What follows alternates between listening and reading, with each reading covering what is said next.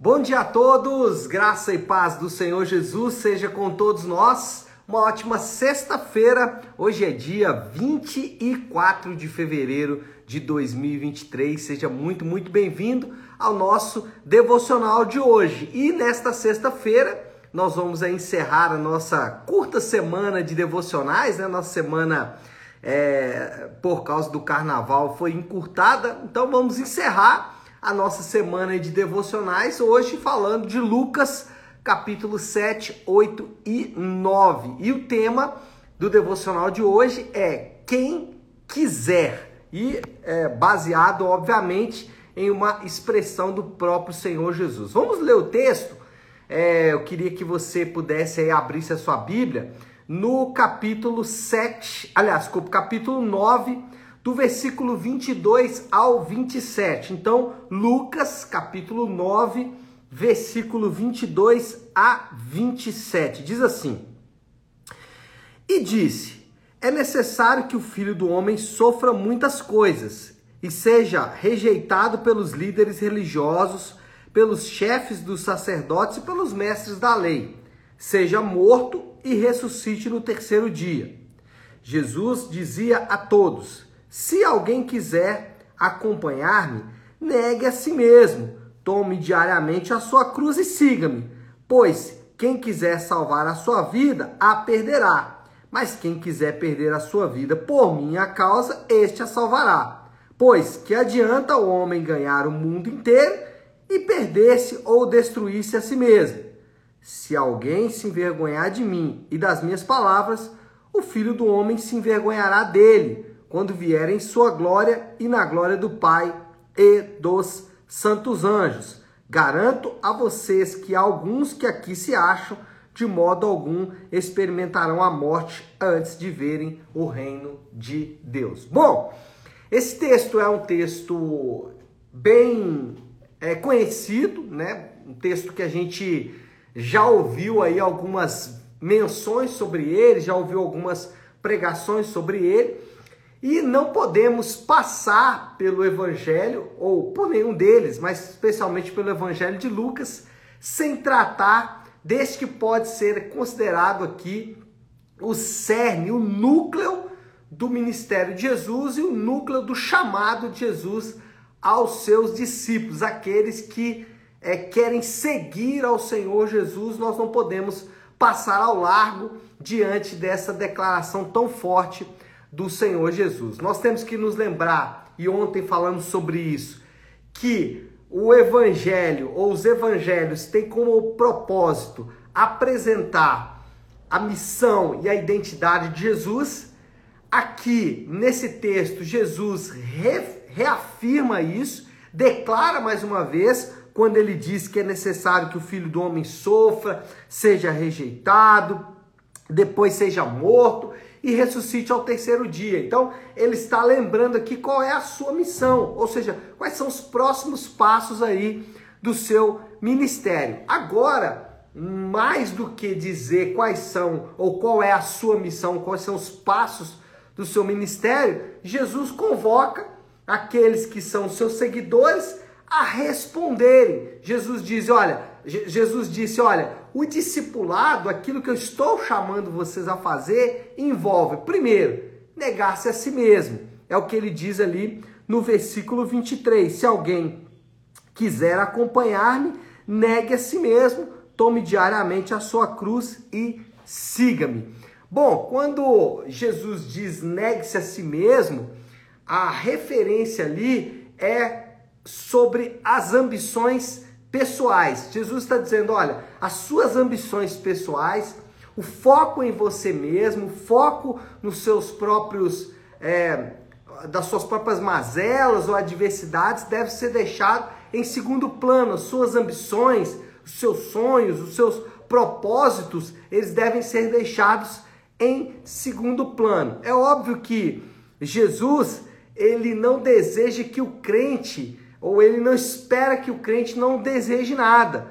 É, o, o, o que o Senhor Jesus não está dizendo é que nós, como crentes, devemos deixar para trás ó, os desejos e sonhos, por exemplo, de ter uma família, de conquistar uma casa própria ou ter um bom emprego, é, coisas afins. Ele não está dizendo isso. Ele não está dizendo que os crentes devem viver como monges, né? vender todos os seus bens e, e, e viver no monastério. Não é isso que ele está dizendo. Ele não está dizendo nem que quem faz isso alcança proeminência, alcança um lugar de honra. Até porque tanto aqueles que conquistam essas coisas pensando em si mesmo, quanto aqueles que abrem mão dessas coisas pensando em si mesmo, ambos estão equivocados.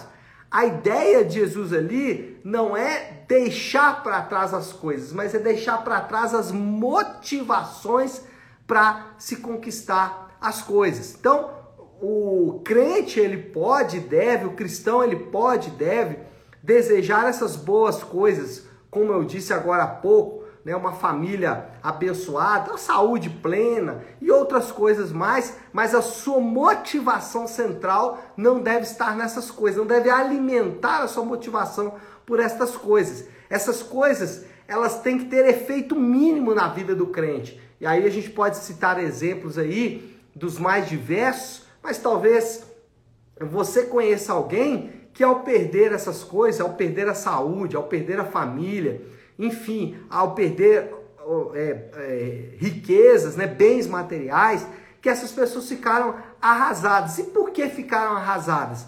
Porque estavam apegadas a essas coisas. Então, o crente moderno, ele é chamado a apegar-se a essas coisas. Mas o discipulado envolve abrir mão dessas coisas.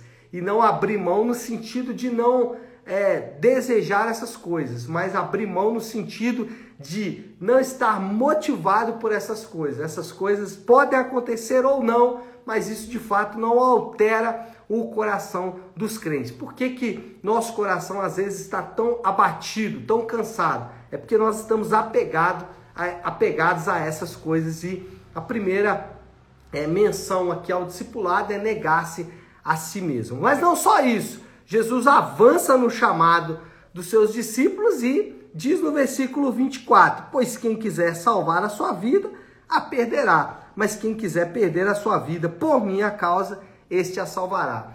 E aí eu volto no exemplo que dei agora há pouco, né?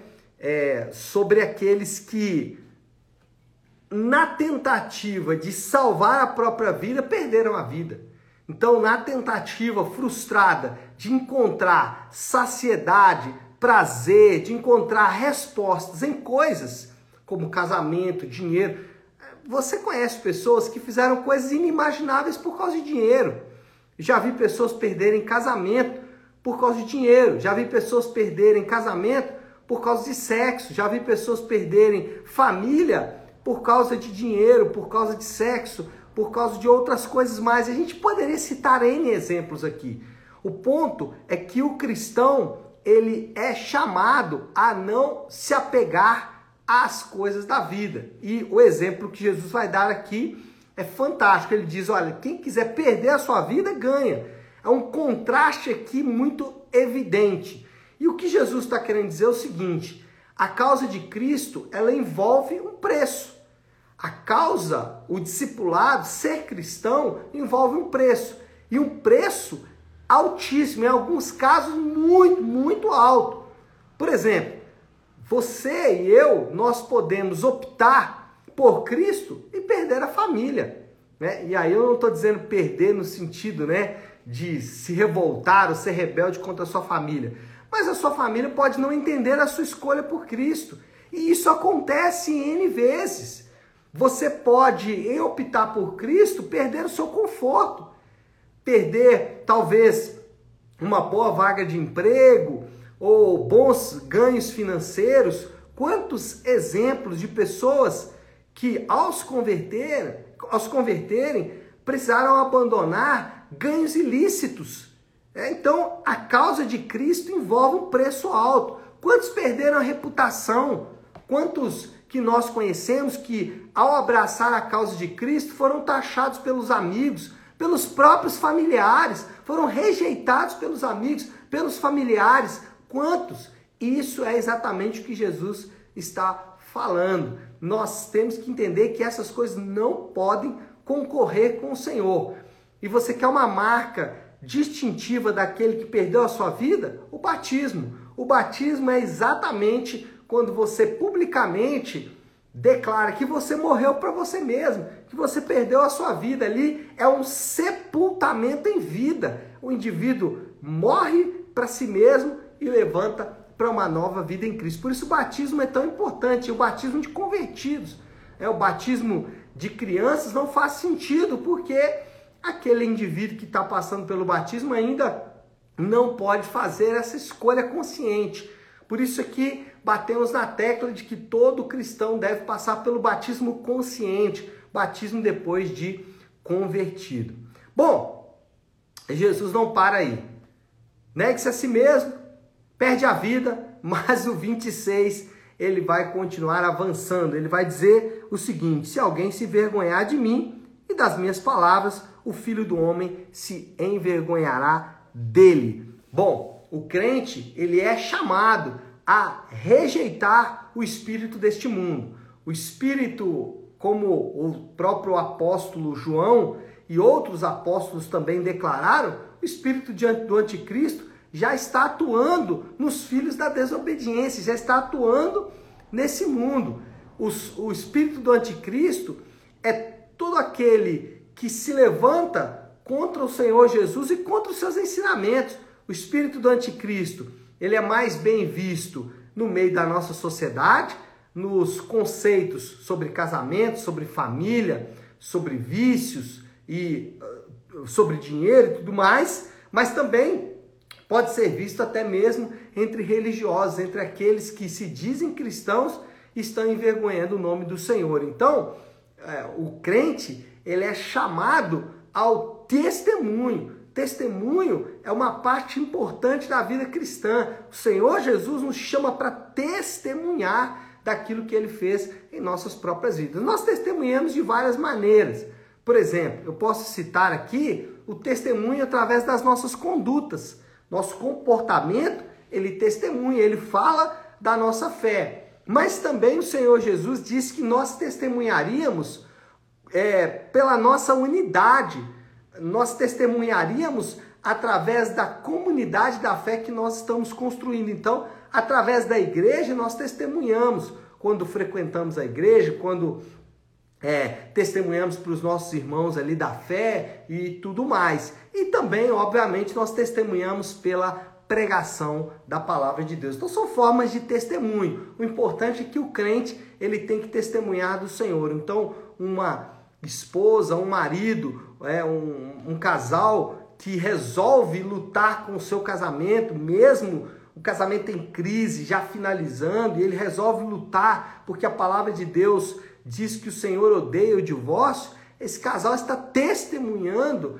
da verdade de Deus, está é, não se envergonhando das palavras do Senhor. Um homem e uma mulher que não se é, dobram ao sexo, é, de maneira desordenada, como o mundo ensina. Esses dias nós testemunhamos aí, através da festa do carnaval, como as pessoas estão tratando o sexo, o dinheiro. Eu poderia citar aqui N exemplos, mas o importante é lembrar que o crente é chamado a testemunhar das grandes obras de Deus e não se envergonhar da palavra do Senhor. Bom, precisamos caminhar para o fim, né, gente?